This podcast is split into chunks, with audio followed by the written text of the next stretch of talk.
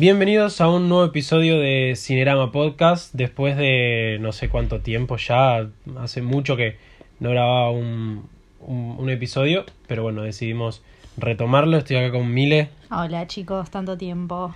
Como ya vieron en la miniatura de la, del, del episodio, vamos a hablar de la serie The Witcher. Esta última serie, no sé, considero, o se anda diciendo que es como la gran apuesta de Netflix para este año. Primero que nada, aclarar que nosotros no jugamos ningún juego, no leímos ninguna novela, es decir, esta opinión va a ir desde simplemente el punto de vista que tenemos eh, con respecto a la serie, así que si llegamos a decir algo que no nos gustó o que nos gustó mucho y que no tiene nada que ver con las novelas, porque sabemos que la serie está, está adaptada de las novelas, no de los juegos, así que los juegos directamente ni hablamos, pero mm, si eso, si hay algo que difiere de las novelas y nosotros estamos diciendo algo de la serie, no nos puteen justamente porque no, no, no tenemos idea de lo que pasa en las novelas. Eh, yo tengo ganas de leerlas, pero bueno, eh, tiempo al tiempo. Pero bueno, a ver, para el que viva en una burbuja y no, sabe, no sepa de lo que se trata de Witcher, es básicamente la historia de un brujo que caza monstruos. Sí, Eh, caza monstruos. Sí. Simplemente es eso, o sea, bueno, Sí. la... O sea, y está ambientado, digamos, en un mundo medieval fantástico. Claro, es como una onda, bueno, es una historia medieval. Sí. Eh, eso, básicamente. Así que bueno, eh, a ver, la, la, la primera temporada básicamente nos, nos presenta a los personajes principales. Yo creo que es una, una temporada medio de introducción. Sí. Más que nada los primeros capítulos, los primeros dos, tres capítulos, donde conocemos a los personajes principales, que son eh, Geralt, Jennifer y Ciri. O sea, estos tres personajes son como los más importantes. Si bien hay otros personajes, ellos son como los que llevan la trama, básicamente. Eh, me parece que es una serie. A ver, mucha gente estaba diciendo como es la serie que va a. va a superar a Game of Thrones o el nuevo Game of Thrones. Y para mí están más que errados. Mm. Primero que le falta muchísimo para su- superar o ponerse a la altura de una serie como Game of Thrones, que encima tiene ocho temporadas y tiene un laburo de la puta madre, pero aún así es una serie que es entretenida y no tiene el mismo tono que Game of Thrones. Quiero decir, esta serie tiene como un tono más eh, relajado, quizás humorístico. Sí, yo creo que menos oscuro también. Claro. Digamos, yo cuando hablo con la gente sobre The Witcher es, a ver, si lo vas a ver esperando que sea la sucesora, entre comillas, de Game of Thrones, no te va a gustar, o sea, no te va a alcanzar. Si lo ves como una serie medieval fantástica con tipo su personalidad propia, está bien, te va a entretener y está bien. Pero creo que no le, falta muchísimo para Game of Thrones, sobre todo por una cuestión de guion y por una cuestión eh, de que Game of Thrones tiene ocho temporadas, eh, tiene otro desarrollo. Eh, acá se utiliza mucho lo que es elipsis, eh, pero bueno, la primera temporada claramente fue como una introducción al mundo que se viene, que me parece que igual lo están planteando bien. Pero sí ver la serie como algo que tiene personalidad propia y no compararla con una serie del nivel de Game of Thrones porque me parece que no tiene nada que ver. O sea, la, la, la única similitud, está bien, medieval fantástica, pero otra cosa. Eh, nada, eso básicamente. No intenten compararla, no intenten eh, pensar que esta va a ser la sucesora, la sucesora de Game of Thrones, porque primero que tiene una sola temporada, hay que ver cómo sigue, hay que ver si le dan paso a más temporadas. Y eso, básicamente, son dos historias completamente distintas. Tratan completamente de cosas opuestas. Game of Thrones es la lucha por un trono y en The Witcher tenés la historia de tres personajes que están unidos por el destino y tienen que encontrarse y a la vez cada uno de estos personajes tiene como un, una historia aparte que tienen que intentar resolver, pero no tiene nada que ver. No, O no, sea, por eso. Yo, la, mi recomendación es que la vean como una serie con personalidad propia y no la comparen con Game of Thrones porque ahí sí va a bajar puntaje para mí. Sí, no, obvio, obvio. A ver, yo creo que, como decís vos, lo que sí comparo, o lo que sí creo que tiene una relación con Game of Thrones, es su dificultad a veces para entender un poco la historia, Mm. conocer a tantos personajes. Como Game of Thrones, bueno, eh, The Witcher tiene muchos personajes con nombres muy complicados. Sí, sí. Eh, nosotros nos tuvimos que hacer una lista acá para entender un poco quién es quién, porque quiero decir, está, eh, me parece perfecto que no subestime al espectador, que no lo tome por idiota y que haga, haga como si cada uno ya conociera la historia. Entonces, pensemos que es una serie o una historia que arranca ya empezada. Quiero decir, no es que de repente aparece Geralt ahí y se transforma en brujo en ese momento, sino él ya lleva... Claro, o sea, esta primera temporada no es una historia de origen. O sea, si bien eh, hay momentos. Bueno, no, no vamos a spoilear. No, por ahora no. Por Bueno. ahora no. Bueno, mejor no digo nada entonces. Digo, no, no, esta primera temporada no es una historia de origen. O sea, ya arranca con. eh, bueno, en realidad sí es una historia de origen de uno de los personajes. Más o menos. Pero no de, no de Gerald. No, no, a ver, a lo que voy yo es que hay un, un trasfondo enorme Sí, sí. de miles de cientos de años atrás que en ningún momento te lo explican, o sea, no te lo explican explícitamente, sino que a- a- de a poco, a medida que van pasando los episodios, te van explicando un poco Sí, quién es sí. quién, eh, qué pasó con tal raza, etcétera. Pero, pero sí, a ver, hay que, hay que, hay que prestar atención, hay que Mm. entender un poco quién es quién. eh, y yo creo que si la revés la serie, si volvés a verla, repito, sin haber leído las novelas, ¿eh? porque Mm. los que leyeron la novela seguramente la tengan muy clara. Claro. Pero gente como nosotros que nunca vimos nada, se nos complicó al principio. Sí, Pero so- después, Pero sobre todo también por cómo está estructurada la serie. ¿No? no digamos nada todavía de eso. eh, Ah, eso es en la parte de. yo, diría, spoilers. yo diría que es con spoilers, más que nada porque no quiero arruinarle a alguien que no quiera saber nada, a alguien que no vio los trailers, a alguien que no, no sepa nada. Prefiero que no decirlo hasta entrar en la parte con bueno, spoilers. bueno, dale. Eh, de última, hablemos un poco ahora rápidamente, más que nada desde, la- desde el aspecto técnico o aspecto cinematográfico, o etcétera. Dale. Eh, me parece que, como se anda diciendo, es la gran apuesta de Netflix. Y creo que Netflix puso mucho eh, para que esto sea así. Hmm. Eh, más que nada por, por cómo se ve este, este universo, este continente, que es así como se llama el, el mundo este. Quiero decir, la fotografía es muy cinematográfica, tiene, Sí, sí, tiene muchos planos muy lindos. eh, Sí, en general todo lo que es técnico está bastante bien, está bastante bien. Eh, sí, tal vez a veces me pasa, por ejemplo, lo que es exteriores, divino.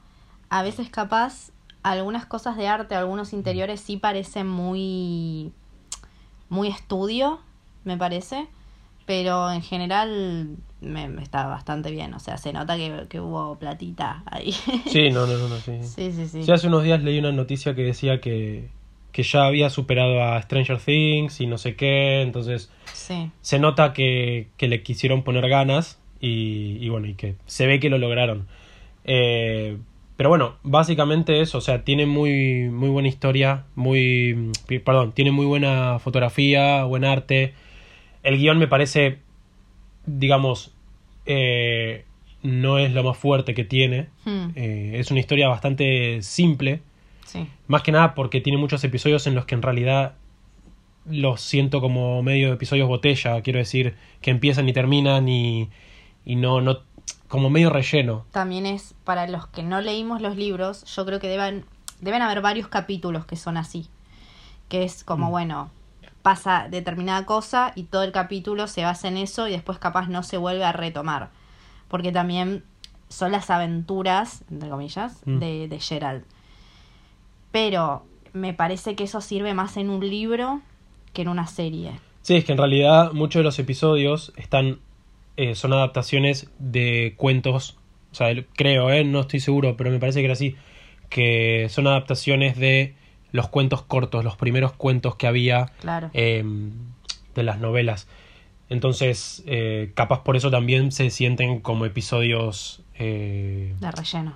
Sí, no, no me sale la palabra, autoconclusivos. Pero que además igualmente sirven para conocer la personalidad de Gerald, la personalidad de muchos otros personajes, que además eso sí me parece que está bien. O sea, Gerald es un brujo que aún así tiene como esa parte sensible, Mm. eh, es un tipo que, Sí, esa parte mitad humana, en teoría. claro, digamos, al fin y al cabo es Mm. mitad humano también, ¿no? Claro. Pero claro, te ayuda a prepararte para entender bien cómo es que se comporta él, eh, cuáles son sus ideales, eh, sus políticas, etcétera. Sí, digamos, estos epi- episodios botella, como decís vos, no hacen a tal vez la narrativa O sea, no, no hacen Mm. que, que siga la historia, pero sí te hacen como conocer un poco más a los personajes, conocer qué tipo de monstruos hay. Sí, no, no, por eso. O sea, es. Te introducen al mundo este. Sí, sí. Eh, Pero digo, son esos capítulos que te das mucho cuenta que están eh, adaptados a libros. O sea, Claro. en los libros es muy común que veas esto, este tipo de, de, sí, sí, sí, sí, obvio. de situaciones. Sí, más que nada porque son cuentos cortos. Exacto. Las primeras historias eran cuentos cortos eh, que después se, se como que se unieron en un libro. Sí, Entonces eh, se, se siente eso. sí, sí. Que son cuentos. O sea, están adaptados de cuentos. Pero que igualmente te ayuda a entender un poco mm, la personalidad de los, de los personajes. Más que nada de, de Gerald, porque es, es, es él el que tiene estos momentos así tan aislados. Sí. Porque después los personajes de Jennifer y de Siri tienen como una estructura, una historia que van, avanza durante, las, durante todos los capítulos que está un poco más lineal. Sí. Eh, creo que Siri es como la más lineal de las, de las tres historias. Pero bueno, eh, antes de entrar a la parte con spoilers, eh, me parece, no sé si querés agregar algo más. Mm, No, yo entraría a la parte con spoilers. bueno, listo, quedan advertidos gente a partir de ahora. Eh, les recomendamos que vean la serie. Es una serie que se puede ver en un fin de semana. Son Mm. ocho capítulos de una hora cada uno más o menos. Es como una película larga. Sí. Pero bueno, véanla, es entretenida. Bueno, ahora sí, ya entramos en la parte con spoilers. Y vos querías hacer mención a las estructuras, a cómo está contada la historia. Claro, bueno, un poco lo que decíamos que si no leíste los libros, te va a costar un poco más entender este mundo, más que la estructura no es lo que sería comúnmente lineal. Entonces, igual esto te, te das cuenta como en el quinto, sexto capítulo, ¿no? Sí, más o menos. En el que en el capítulo que Geralt va a la, al banquete este en Sintra. Claro. Nada, me parece que, eh, o sea, está bueno, es como original, se podría decir. No sé si origi- o sea, No original en el sentido que jamás se usó este tipo de, de estructura. Pero, o sea, me refiero que le suma a la historia sí, es, un- de, es de darle como un toque distinto. claro, es otra forma de contar una historia Sí, porque me parece, eso sí me parece muy interesante que las tres historias transcurren en tiempos diferentes y, y que al final, bueno, se terminan uniendo.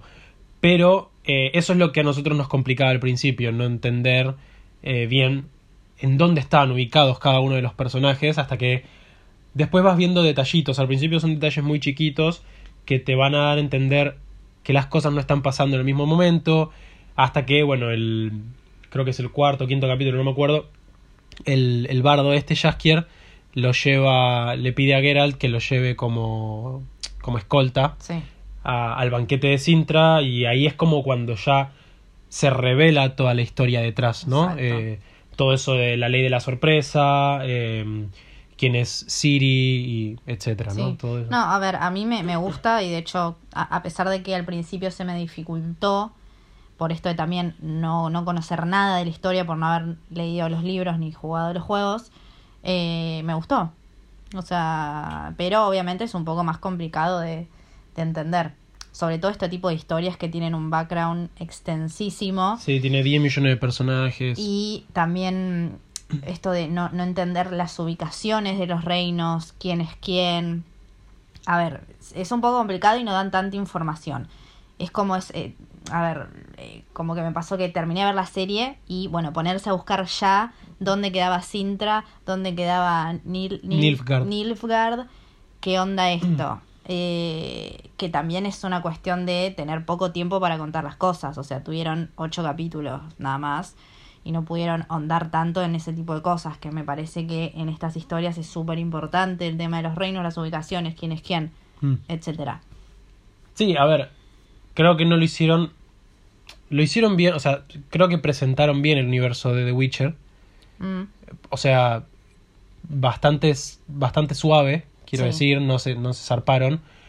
Pero, eh, claro, alguien totalmente desconocido de este mundo le va a costar al principio, es lo que decíamos. Pero bueno, hablemos un poco de... eh, nada, de, de los personajes principales. Bueno. Con, con spoilers y todo. De Geralt ya hablamos bastante, pero... Nada, principalmente creo que Henry Cavill es el, person el actor ideal para Sí, sí. interpretar a... No, a mí la verdad que me gustó mucho. Sí. Sí, sí. Yo vi imágenes de, del juego, o sea, ob- obviamente conocemos a Geralt de Rivia en los, en los juegos y todo, y, y es igual, para mí es igual. Sí, sí. Eh, tiene, está muy bien caracterizado y todo, y... un ya mm, como un poco demasiado lindo, pero eso es lo, lo- lo que hace Hollywood siempre. Sí, obvio. Eh, porque creo que no sé si en los libros o en los juegos tiene cicatrices, es, Sí, ma- es sí. más, Es- bueno, sí, está un poquito más demacrado. sí, obvio. Pero bueno, eh, también me imagino que Jennifer en los libros será mucho más deforme. Sí, sí, bueno. Es como Tyrion en Game of Thrones, que en los libros Tyrion Mm. es un asco, eh, tiene, dos, eh, tiene los ojos de distintos colores, tiene deformidades, tiene una, Mm. había nacido con cola. O sea, eh, Sí, claramente sí. que eh, visualmente en una serie no te lo van a poner así porque, bueno, tien- tenés que empatizar también con el personaje. Ay, qué superficial que sos. La sociedad me hizo así. Eh, pero bueno, a ver, con respecto a Jennifer, pasa eso, ¿no? Que vos la ves Mm, y que tiene como deformaciones, entre comillas, Sí, sí. Lo, Eh, que, lo que puede deformar Hollywood, digamos. claro, hasta donde llegan. Sí, sí. Eh, que es la joroba y tiene como esa protuberancia en la como boca. la, la mandíbula media. Sí, no sé, medio raro. Sí. Y qué sé yo, yo creo que la podrían haber hecho más deforme. Sí, Pero es que yo no sabía que iba a pasar lo que pasó. O sea, yo no sabía que después ella se iba a volver así tan hermosa y no sí, sé sí, qué. sí. Pero bueno, eh, Jennifer me parece que es un personaje mm, que tiene, para mí, no mostró tanto de lo que de lo que va a ser, ¿se entiende? Sí, sí. Como que ya se ve que, bueno, tuvo una evolución importantísima. Eh, también pasó esto de las elipsis Mm. fuertes. Creo que la historia de ella fue donde más afectó la elipsis. Claro. Eh, entonces realmente desde que sale de Artu, Artu, Artusa, No, Aretusa. Aretusa hasta que se vuelve realmente eh, una maga, sí, una hechicera. una hechicera fuerte, la verdad que nos perdimos un poco de qué fue su vida. Pero, qué sé yo, a mí me hubiese gustado un... Como que está bien desarrollado hasta un punto y después ya la- mina es la, la más capa de... Sí, sí, la de- suprema. La suprema hechicera. Es lo que es lo que nos había pasado con, con Vikings. Que Claro. Nosotros habíamos empezado a ver Vikings y la tuvimos que dejar. Por lo menos a mí no me gustaba el hecho de tanto salto temporal Mm. sin que nos cuenten qué pasaba en el medio. Eh, Sí, que a ver, por un lado se entiende y lo respeto porque si no tal vez estás 15 temporadas. Es una cuestión de gustos personales. A mí tampoco me gusta tanto la elipsis. Siento que me pierdo muchas cosas. Con la historia de, de Jennifer me parece que me perdí mucho. Pero es eso, es gusto personal. No está ni, ni mal ni bien. No, no, claro, es un recurso. Es un recurso. Es depende de cómo quieras contar la historia. Si vos querés que, que la historia de Jennifer, hasta que se vuelve una hechicera poderosa, tarde tres temporadas, Mm. lo haces así. Y si querés hacerlo más rápido, haces elipsis y ya está. Exacto. De hecho, creo que hubo una elipsis de 30 años. Sí, no sé si de 20 o de 30 años, porque ella lo dice en un momento. Sí. Y ahí también a nosotros nos entró la duda de por qué no envejecen. Después yo investigué y me comentaron que, bueno, que los brujos y las hechiceras y todos estos seres mágicos tardan mucho más en envejecer. Claro, como de- que sí. Jennifer tiene como 50, 60 Sí, años. sí, sí. Y parece de 25. Bueno, vos me dijiste que la actriz tiene 23 años. La actriz sí, pero recién cumplidos. Tenía 22 cuando filmó. Oh, mierda. Me hace sentir muy mal. Y a mí yo soy más grande. O sea, pero bueno, eh, sí, a ver, Jennifer es un personaje que yo, yo la consideraría oscura, por un lado, eh, que creo que si no sabe controlarse ella misma podría terminar del lado oscuro, digamos. Mm. Eh, pero bueno, obviamente hablando desde la ignorancia, ¿eh? porque Sí, sí, no sí. sabemos cuál es el destino de Jennifer nosotros. Estamos hablando como espectadores de la serie. Claro. Eh, es un personaje poderoso que como que su principal objetivo es poder tener una familia o poder tener un hijo en realidad. Sí, o sea, yo creo que en realidad ella quiere dejar un legado Claro.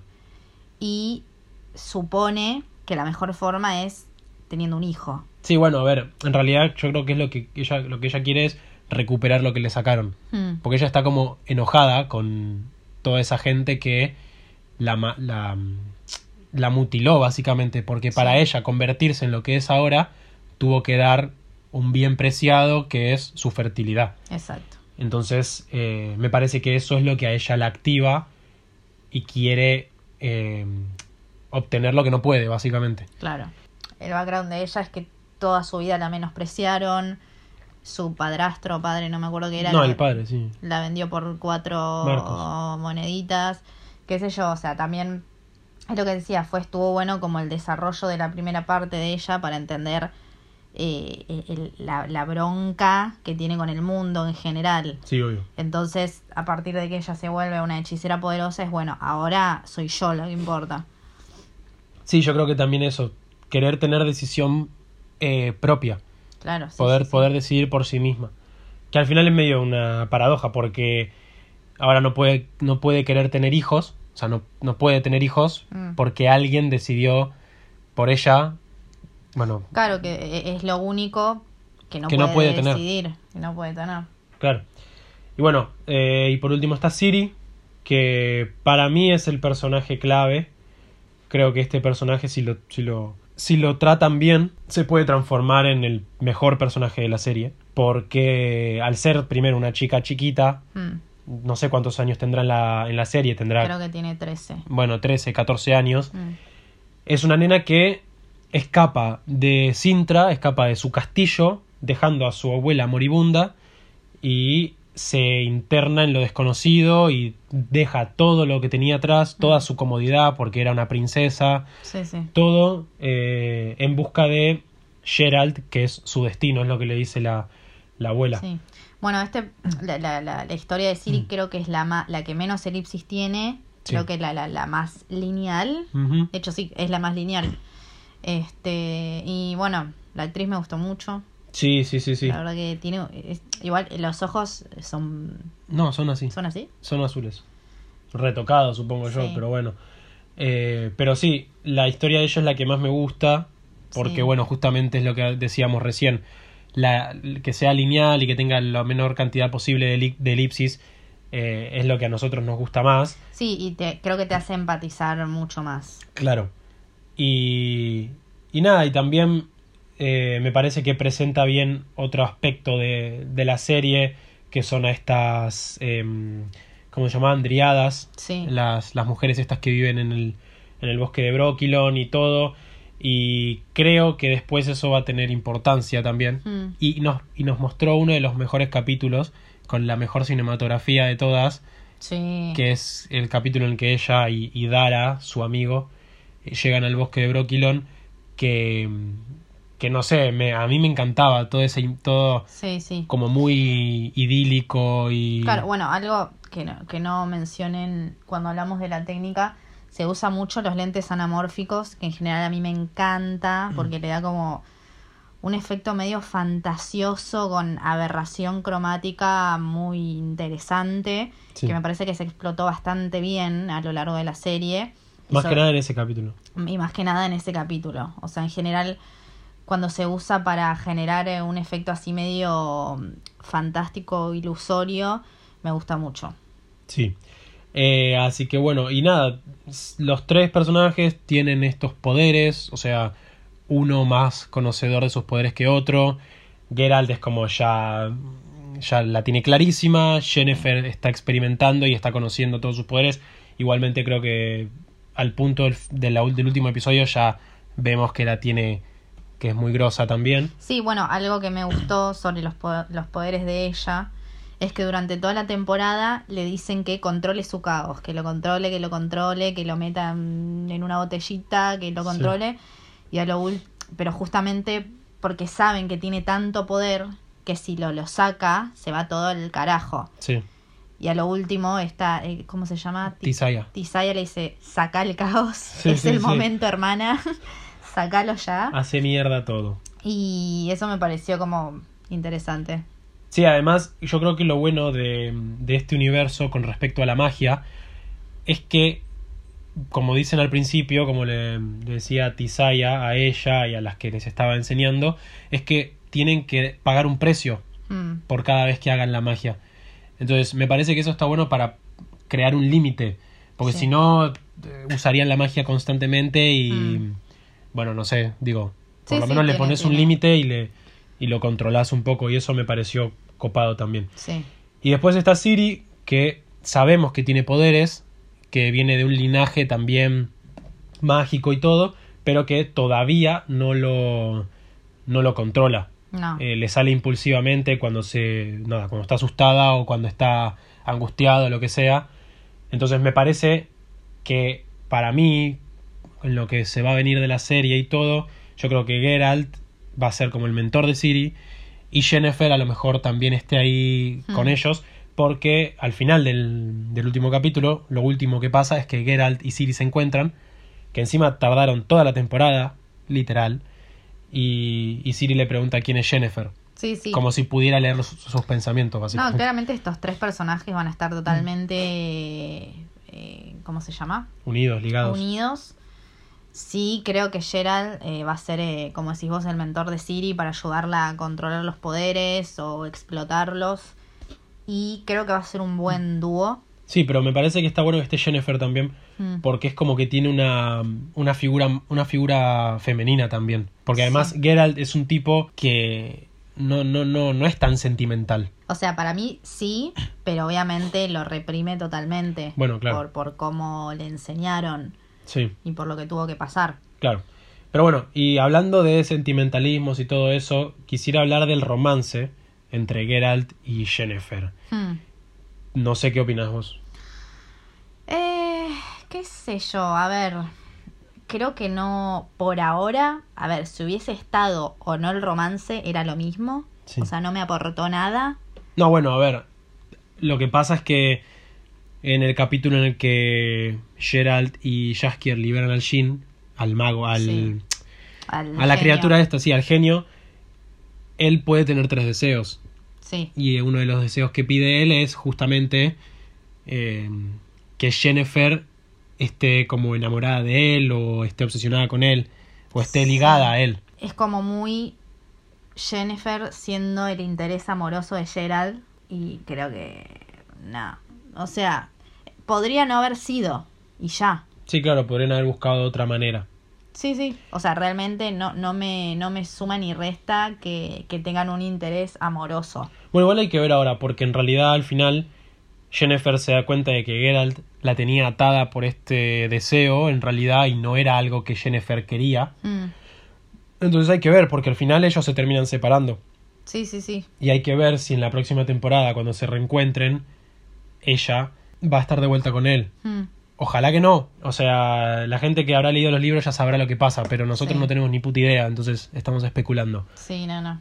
Particularmente a nosotros no nos gustó eh, esa historia, ese romance. Claro, yo por ahora, no sé qué va a pasar en un futuro, pero por ahora en esta temporada no le vi sentido a ese interés Claro, a lo- amoroso a lo mejor- entre ambos. A lo mejor en un futuro lo justifiquen o tenga alguna razón de ser. Sí. Pero por ahora no. Eh, otra cosa que también es medio. se abrió debate, va, por lo menos en lo que yo leí. ¿Qué onda Jaskier? ¿Quién es este personaje? Que para Sí, mí es el personaje más inútil de toda la serie. Team Jaskier sí, Team Jaskier no. No, no, sí, claro. Eh, lo único bueno que dejó, y yo ya lo dije, es la canción Mm, de Toss a Coin to Your Witcher, pero todo lo demás me parece totalmente innecesario. Es un personaje que está ahí simplemente para dar un poco de comedia sí, a los momentos el- tensos. El clásico comic relief. Sí, pero es que no. Ya sé que están los libros y todo, y sé que es un Mm. personaje recurrente, y sé que al final, al final es él el que lo lleva a Geralt al banquete, Sí. pero igual me parece innecesario. O sea, sí, yo no, a ver, más allá de una, dos o tres muequitas de risa que me pudo haber sacado, me parecía molesto. Claro. Me parecía molesto, o sea, no, no me daba risa la relación entre ellos. Es, es, es literal, es la relación entre Shrek, Shrek y el burro. Es así, O pero sea, más molesto. Pero, Jaskier. claro, pero con el burro lo amo. O sea, este Jaskier quería que lo mate un monstruo todo el Sí. tiempo. Sí, sí, sí. Sí, no, la verdad que yo, o por lo menos, no sé, la forma en que se trató el personaje, o sea, eso es culpa del guion igual, obviamente. Pero no, la verdad que yo no me lo banqué. No. no, no, no, yo tampoco. Es como, bueno, eso, básicamente. O sea, es un personaje que para mí está ahí simplemente para alivianar un poco la tensión. Y que lo único importante que hizo fue llevar a Geralt a, al banquete de Sintra y que ahí pudiera eh, darse todo lo de la ley de la sorpresa y todo eso. Pero después no hizo más nada, es más, en los últimos capítulos no aparece. Es verdad. Y, es- y encima en los últimos, en el último capítulo, para mí lo más erróneo que pudieron haber hecho es dejar inútil a Gerald. Sí. Porque en el último capítulo no hace nada. O sea, entiendo que lo importante era la batalla de Nilfgaard con, contra las hechiceras y todo eso. Pero me, me pones a... Bueno, a ver. Ahora, pensándolo bien, Geralt termina llegando a la cabaña donde estaba Ciri. Sí, a, a mí no sé si me pareció tan mal. O sea, fue como darle, bueno, a ver, eh, Gerald, Gerald. Da igual, lo estamos pronunciando de las dos maneras todo el tiempo. Bueno, Gerald que quede medio incapacitado y le vamos a dar más importancia a la lucha de las hechiceras. Sí. No sé, a a mí no me pareció Bueno, mal. bueno, sí, puede ser, tenés razón. Es como, bueno, bajarle un poco el protagonismo Sí, sí, sí. Y darle No, no, más es que- protagonismo a, a Jennifer y a las otras chicas. Es que, es que, a ver, claramente lo importante estaba ahí. Mm, Cualquier cosa que haga Geralt no iba a ser más importante que, que la batalla. sí, sí. Pero Sí, a ver, es como muy, muy oportuno. sí, nunca le pasa nada y... Eso, eso creo que es lo más raro. Es como, qué oportuno, que lo recagan a trompada siempre Sí. y no le pasa una. Bueno, igual tengamos en cuenta que este, esta criatura que lo muerde, supuestamente, cuando muerde a un humano normal, los mata directamente. a estos medios zombies de la Sí, Tierra. claro. A él no lo matan porque él es brujo y es mutante y etcétera. Claro, bueno, nada, es muy oportuno para la trama de ese momento que pase eso. Sí, pero bueno, eso, eso tiene que ver con el guion, es neutralizar Mm. a otros personajes de igual importancia para darle más importancia a, a otro personaje, porque con Siri pasa lo mismo. Mm, Siri no hace nada en el capítulo tampoco, o sea, es refugiada por esta mujer, que Sí. al final nos damos cuenta que es la esposa de el mercader que lo ayuda sí. a Geralt, que eso me encantó. Sí, porque uno dice, no, se está por encontrar y se va la pendeja. Sí, sí, sí, sí. Pero bueno, Pero bueno, eh, y otra cosa que leí es que Geralt está ligado a Siri por la ley de la sorpresa, sí. que ahora vamos a explicar un poco qué es para el que, que no lo sepa. Y porque Geralt salvó al padre de Siri. Exacto. Entonces, básicamente eso, lo que se sabe de la serie. Pero, como Geralt salva al mercader este de la muerte, el mercader también le ofrece la ley de la sorpresa. Y es la ley de la sorpresa eh, de lo que tengo en casa y aún no sé. O algo así. Algo así. Claro. Y la casa es la donde está la. donde está Siri. Claro. Entonces, dos veces Mm. Geralt está unido a Siri por la ley de la O sorpresa. sea, si no te quedó claro que están unidos, te lo vuelvo a E- repetir. Exactamente, por el destino. Pero bueno, básicamente, para los que no leyeron los libros y no tienen ni idea de lo que es la ley de la sorpresa, la ley de la sorpresa es una petición que se puede hacer a una persona que haya salvado a otra. En el caso de Geralt, él salva a Duni, que es el padre de Siri, de la muerte y de la maldición que él tenía porque era como mitad hombre, mitad erizo. Mm. Lo salva justamente en el banquete, en el episodio este de- del banquete. Entonces, eh, Gerald puede eh, optar por pedir la ley de la sorpresa, que es algo que ninguno de los dos sabe qué es hasta que la persona salvada vuelva a casa o eh, pase algo. Hay como distintos tipos de leyes de la sorpresa o lo que pida el, la persona, ¿no? Quiero Sí. decir. Entonces, en la serie, eh, Gerald salva de la muerte, bueno, al, al padre de Siri y reclama la ley de la sorpresa exigiéndole aquella, eh, aquello que ya tenía, pero que no sabía. Es decir, eh, ¿cómo se llama? Eh, Paveta, la madre de Siri, estaba embarazada de. Duni, pero Duni no lo sabía. Exacto. Entonces justamente es eso, lo que él ya tiene pero que no sabe. Eh, y ahí se da, se da a entender que, eh, que Siri es el destino de Gerald y por eso ella tiene que ir a buscarlo, etcétera, Sí, sí, etcétera, sí, sí. etcétera. Pero bueno, eh, básicamente eso.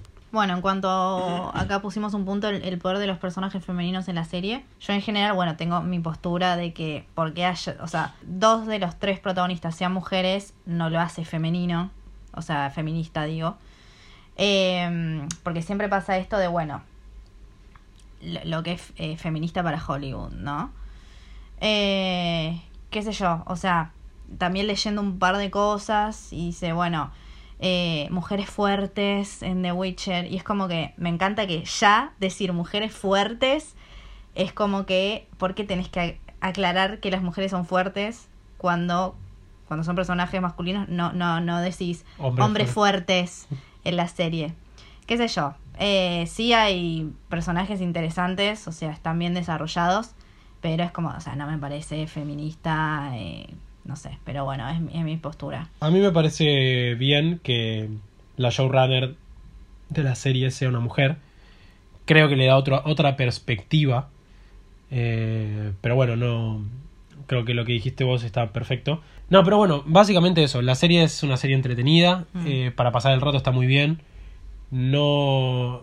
No la considero sucesora de Game of Thrones ni en pedo. No. Por ahora. Tiene una temporada, o sea, no podemos sacar conclusiones al respecto. Mm. Pero me comprometo a jugar los juegos y a leer los libros antes de que salga la segunda temporada. Sí, sí, sí. sí. eh, porque la verdad que tengo muchas ganas. La verdad que la serie te deja con ganas de eso. Te deja con ganas de saber más, saber quiénes son estos personajes. Y eso es un, un punto súper positivo también. Hay un montón de personajes de los que no hablamos porque no considero que, que haya mucho para aportar, ¿no? Sí. No, bueno, igual ahora ahí que estoy leyendo a Dara, la- el elfo que le ayuda a Siri, Sí. creo que un punto importante, interesante, que me dio más ganas de saber de la serie, es como este conflicto Ah, entre bueno. los elfos y los humanos. Sí, Como sí. con- de cuándo porque empieza, Es que supuestamente la, rey, la, la abuela de Siri, la reina galante, fue la que destruyó a todos los elfos. Claro. Algo así. Como Sí, que sí. esta reina era muy. como. Sí, ahí sí se me hace como una similitud, o sea, con Game of Thrones en el... En, con lo, ¿Cómo se llamaban? Eh, los niños del bosque. Con los niños de bosque y los humanos. Ahí hay un background medio parecido, Eh. pero eh, nada, eso me, me pareció interesante. Sí, sí, es algo que, que queremos ver en la segunda temporada, me parece. Como un desarrollo Sí, un sí. poco más del trasfondo de los elfos, qué pasó con ellos. A mí me gustaría ver un poco más a las deriadas, Sí. a las del bosque. Bueno, y un detalle que no es menor es que Jennifer tiene sangre de elfo, que también por eso la hace tan poderosa. Sí, es verdad. Es bueno, verdad. hay, hay muchas cosas. Sí, a ver, son cosas que obviamente me parece que en la segunda temporada se van a ahondar mejor. Eh, era una, fue una temporada de introducción a Mm. algo totalmente nuevo. O sea, hay que entender eso también, ¿no? Que es una, una serie que te está presentando un mundo desde cero. Mm, Entonces, tenés que entenderlo, tenés que, como pasitos de bebé, ¿no? Tenés que ir sí, sí, sí. agigantándolos. Eh, nada, y, y capaz supongo yo que en algún momento nos van a contar un poco más cómo fue la iniciación de Geralt, eh, o sea, la transformación de él en brujo, porque algo te lo explican, se sabe que es un hay- ritual. Hay, algunos pequeños flashbacks de sí, en el, en el último capítulo.